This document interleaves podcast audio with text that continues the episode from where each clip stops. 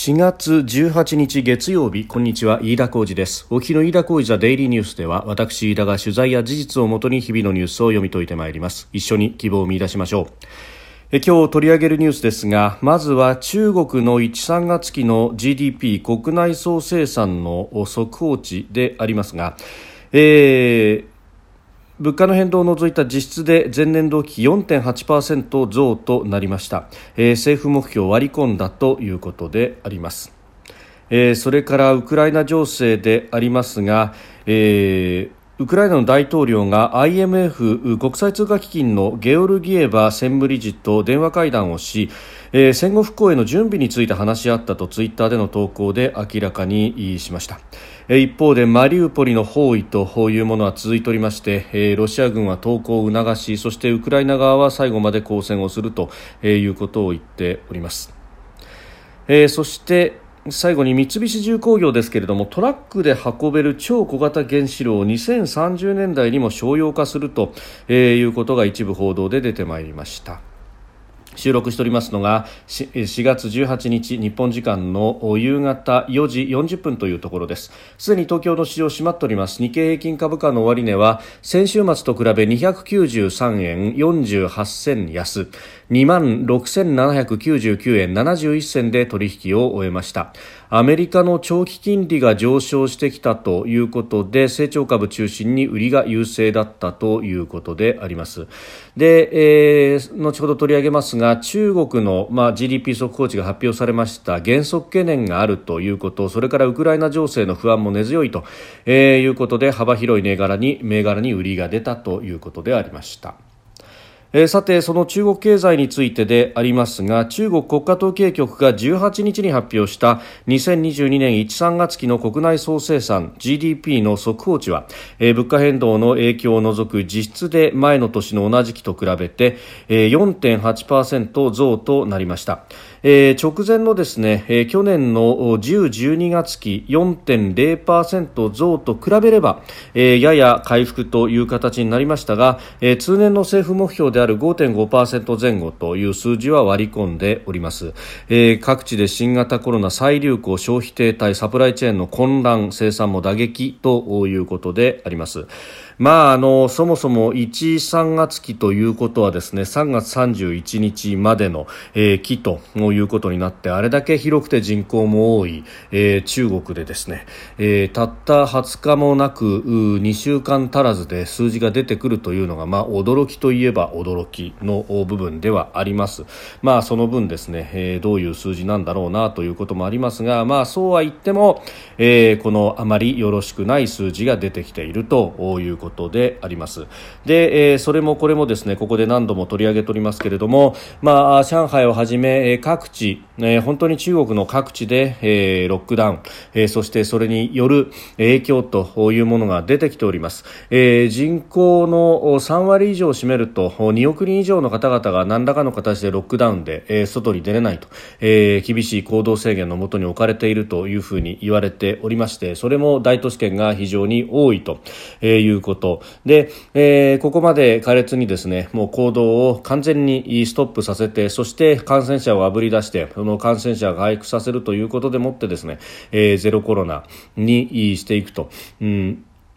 いう、まあ、政策も一つの手だとは言いながらですね、まあ、ここまでその、えー、行動の制限を大々的にかけるということで失われるものと、えー、経済もそうですし社会不安もかなり募るというようなことがあって、まあ、なかなかですねこれを、えー、民主主義国でやろうとすると、まあ、かなり異論があいろいろなところから噴出するということで、えー、この政策の修正というものが、まあ、行われると。まあの自然とそういうところで、えー、強権の行き過ぎた発動というものは是正がされるというわけですが、えー、この権威主義、まあ、強権主義の中国においては、えー、習近平氏があ一番最初武漢でこの、えー、新型コロナが、えー、始まってから武漢発症というものですがこれが始まったところからですね、えー、もう都市をガンガン封鎖して人々を足止めさせて、えー、そしてうんゼロコロナで抑え込むんだということをずっと続けてきて、まあ、一旦はそれが成功したかにも見えたというところで習近平氏にとってはこれが勲章だと、えー、いうことになってますんでこのゼロコロナというものをやらざるを得ないと。おで、まあ、あのもう引くに引けなくなっているということで周りも含めてですね、えー、この方針というものを続けざるを得ない、まあ、もともとゼロコロナには無理があるんじゃないかというようなことは、まあ、言われていましたし、まあ、諸外国ではウィズコロナのえ部分で、まあ、あの感染については、うんまあ、一定程度広がるのも、まあ、致し方ないと。で、えー、ハイリスクの人たちを重症化した人たちを救うきちっと救っていくというですね、まあ、あの他の病気と同じような、えー、アプローチの仕方に変えつつあると、まあ、あのまだまだあの入院患者が多くて医療が逼迫してそこまで至っていないという国もあるし、まあ、日本のようにですねそこに過剰に恐れているというような国も、まあ、いろいろ国によって対応というものはありますが、えー、ただワクチンの普及も相まって、えー、重症化の予防というのはかなりできるようになってきたということで、まあ、そうすると、えー、高齢者や基礎疾患がある人などなどの重症者に対してのアプローチを、えー、きちっとやっていくということで、まあ、社会全体はさほど、えー、ストップさせずに、えー、経済を回しながらでもこのコロナに対応できるようになってきたんじゃないかということが言われております。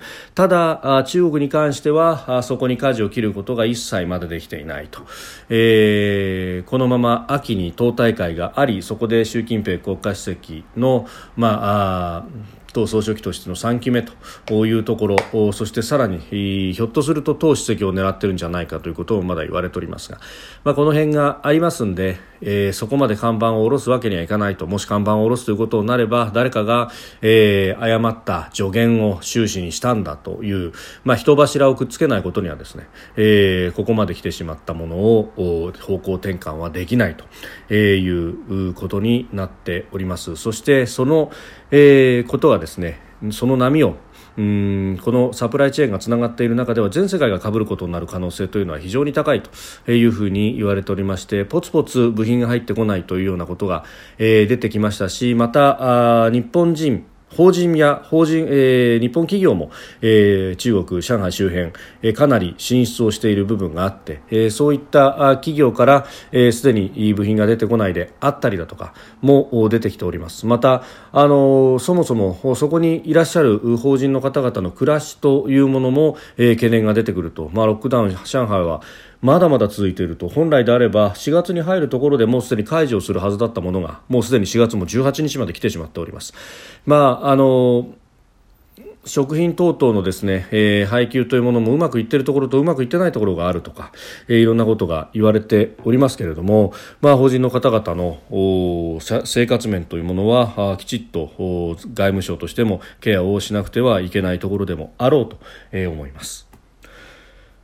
えー、それからですね、まあ、それに絡んでで、えー、ありますが東アジア情勢でいくともう一つのニュースは米韓合同軍事演習が始まったというところであります、あのー、コンピューターシミュレーションによる指揮者演習ということで、まあ、実動訓練は行わないというふうにしております、まあ、ただあの実動訓練をしないと、まあ、なかなかこの問題点というのもあぶり出せないというようなことも、えー、あり、うん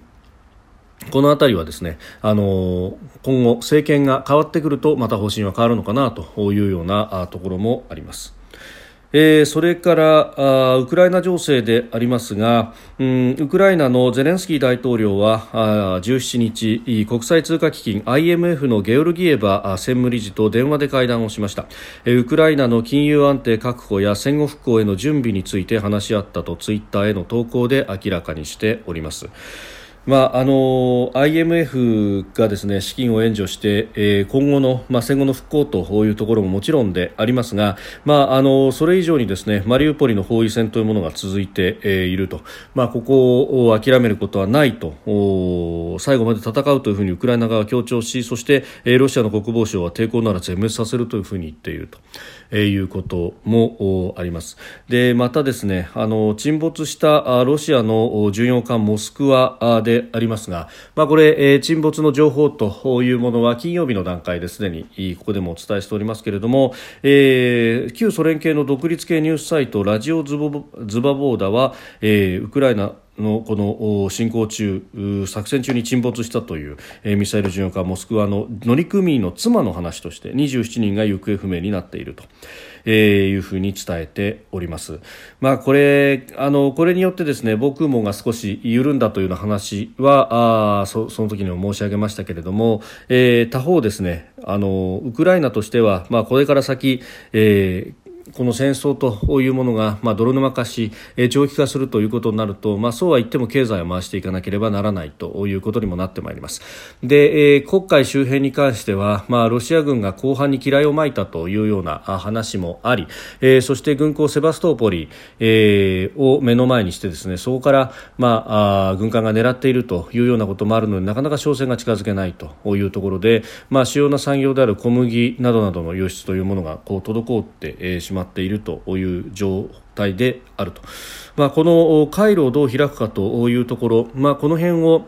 うん、まあ、NATO 諸国であるのかあるいは、えー、もっと国を広げてですね、えー、有志国連合にするのか、えー、あるいはあ国連決議に基づくものになるのか、えー、というところでありますけれども、まあ、長期化すると経済を回すということを考えると、えー、回路警戒というところもこれは、えー、次の課題としては考えていかなくてはならないところなんだろうと思いますしまた黒海周辺と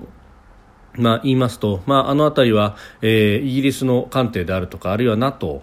アメリカの艦艇なども演習をしているとしていたと平時はですねいう海域でもあるということを考えると、えーまあ、その辺りの土地勘のある国々が、まあ、主に参加をする形なのか、まあ、ただ今の段階ではあまあ、作戦海域になるというようなこともあるのでおいそれと近づけないと、えー、いうようなこともありますが、まあ、今後の課題にはなっていくんだろうというふうに思うところであります。えー、そしてですねあの日本国内の新しい技術の話なんですが、えー、三菱重工業がトラックで運べる超小型原子炉を2030年代にも商用化するということであります。で、えー、出力はですね従来だと、まあ、原発1基100万キロワットというふうに言われてますが、え、この2000分の1500キロワット程度の、えー、原子炉だということであります。でそれをトラックに乗せて、えー、運んでいってで、えー、どんなところで使うかというと例えば災害の被災地で、えー、そのこのトラックの周りで電力を供給するであるとかあるいは僻地だとか過疎地域で電力を供給するというようなことに使うというところのようであります。まあ、あの黒煙などを使用して、えー、でエネルギーの伝達に使いつつ原子炉を止めるという際には、えー、空冷で止められるような仕組みを作るというような発表もされているようであります。あります。まああのこれですねトラックで輸送できるほどの小型化された原子炉ということになるとうん。ではそれを原、えー、潜水艦に積んだら点々点というようなこともまあいろいろとね、えー、想像は膨らんでくるというところで、えー、ありますけれども、まあ、まだまだこれは技術段階というところで、まあ、これから先、えー、技術の進歩というものも、えー、必要になってこようと思いますけれどもまあまああのこういうことができるということであればですね、まあ、あのやらないまでをパーツパーツを組み合わせれば点々点とか日本の技術いろいろなことが、まあ、あ例えば、えー、ロケットと呼ぶのかミサイルと呼ぶのかというものであったりとか。ねえー、いろいろと考えられるし、えー、そういったところへのさらなる投資というものが、まあ、必要であるしそして、えー、こうしたものは、まあ、その利潤というものがすぐに見込めるというものでないとしたらある程度公費も使って、えー、財政出動もして、えー、技術を発展させていくということが、まあ、安全保障の面でもそうだし経済の面でもそうだしというようなところで、えー、重要になっていくんではないかとふと思うところでもあります。飯田浩一のデイリーニュース月曜から金曜までの夕方から夜にかけてポッドキャストで配信しております。番組ニュースに関してご意見感想飯田 TDN アットマーク Gmail.com までお送りください。飯田浩一のデイリーニュースまた明日もぜひお聞きください。飯田浩二でした。